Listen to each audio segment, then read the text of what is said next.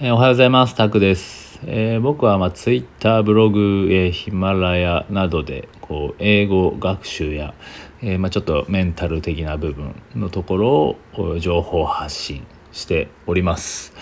で今回のテーマはですね、え記憶は、え感情と、え強く結びつくというところをお話ししていこうと思います。まあ、これはちょっと英語学習とかでね、よくね、単語の勉強とか、単語帳見でやる方も多いと思うんですけど、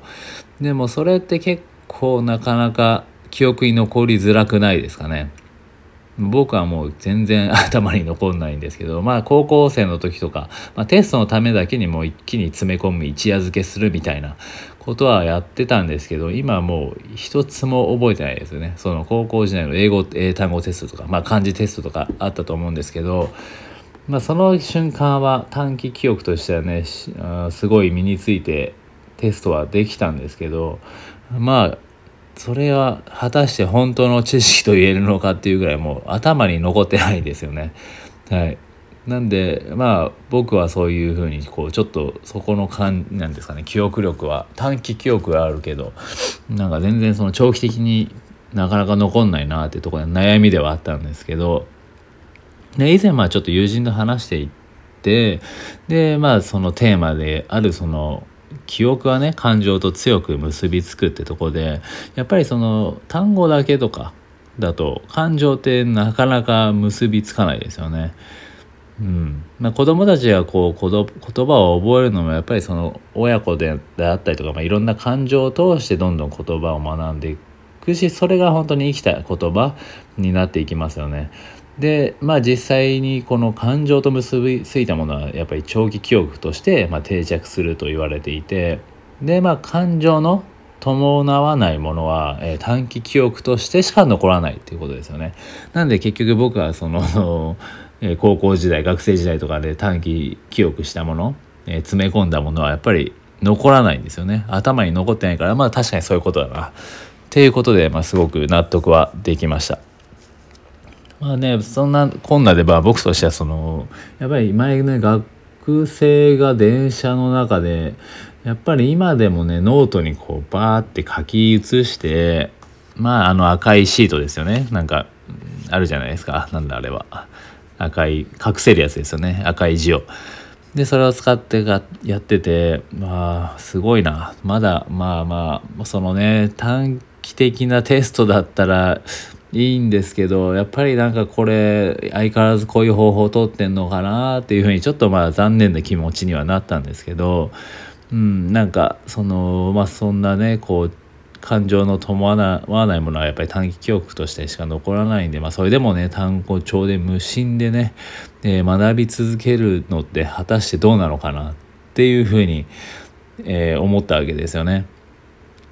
まあね、本当にテストの点をね、取るためとかだったらそれでいいとは思うんですよね。まあ、TOEIC とかでもしっかり、まあ、受験とかでも。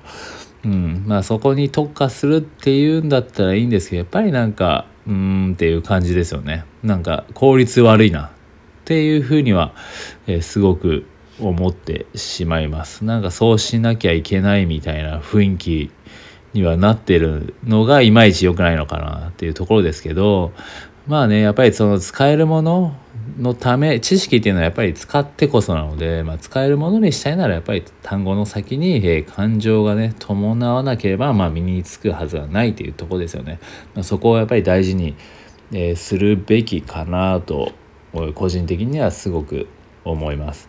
なんでまあこれは別に勉強に限らずだとは思いますけどやっぱりその記憶はねやっぱり感情と強く結びつくんだとじゃあどうやったらその感情と結びつけられるのかってなるとやっぱり自分の自分のリアルな日常生活といかに紐付けられるかっていうことですよね。やっぱりそこがないとどうしてもただの勉強その学生時代の勉強みたいなことをやってると、まあ、特に英語とかではなかなか話せるようにならないっていうのはそこが原因かなっていうふうに、えー、僕はすごく思ってます。まあ、実際に、えー、僕はそんなにね、えー、英語も学生時代興味なかったですしまあ好きでもないんですけどただそのやっぱりこう海外に行って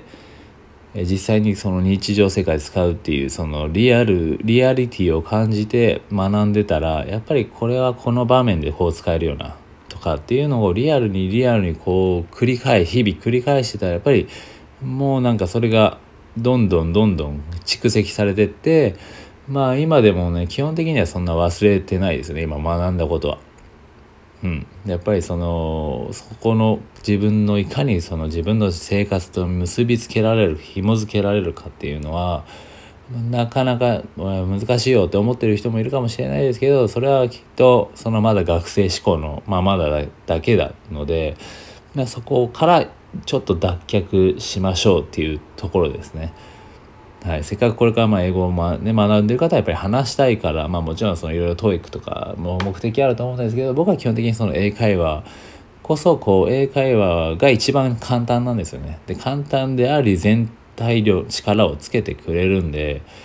なんです。できればそこの、えー、学生志向を抜けてまずは英会話力を伸ばす、えー、勉強はそれからでもいいんですよね。まずは実践して、えー、会話力言葉を話す、まあ、赤ちゃんも結局は言葉を話すことから始まりいっぱい聞くのはあるんですけどもちろんいっぱいリスニングすることも大事ですけど、まあ、いっぱいもちろん大量のインプットは間違いなく大事ではありますけどでもそれがねそれが大人と大人が同じように赤ちゃんみたいにやってても結局ね時間がかかっちゃうんでそのためにじゃあ何をしますかってなったらやっぱり基礎ね単語だったり文法を学ぶんですよね言葉であれば。でまあそれがこう結局その時間短縮になるわけですよね。その赤ちゃんがリスニングしなきゃいけなかった部分を、えー、その文法だったり単語で、えー、学べるんですよね大人であればそこがもう学べるわけじゃないですか。でまあ、そこを使って、えー、まずはそこの基礎というか使いつつあとはもう話していくっていうところをやると全体の力も上がってくるんで、うん、まあそうした方が結局ねあの忘れなくなっていくんで言葉も。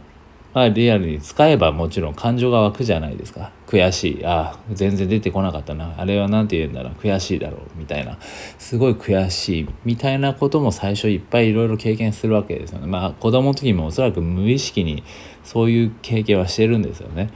なんでそこは大事かなと。だだからこそ実践をすると。自分の感情が何かしら動くんで。ね、家なんか机の上で勉強してても別にそんなになんかめんなんかにめんどくさいなぐらいな まあネガティブなものというネガティブなものか分かんないですけど、まあ、なんかやらされてる感みたいのは、まあ、僕はどうしてもあったんでやっぱり自分でポジティブに積極的な姿勢でこそいろいろやっぱり知識も身につくし使えるようになるかなっていうところで、えー、ぜひねこう記憶は感情と強く結びつくんだっていうところをちょっと頭に入れつつ、まあ、何かを学ぶ時はね取り組んでみるといいのかなっていう思っております。はい、ということで、まあ、今回は、えー、その記憶は感情と強く結びつくっていうところで、えー、お話をしました、えー。ぜひ参考にしてもらえればと思います。はい、では、まあ、以上です。ありがとうございました。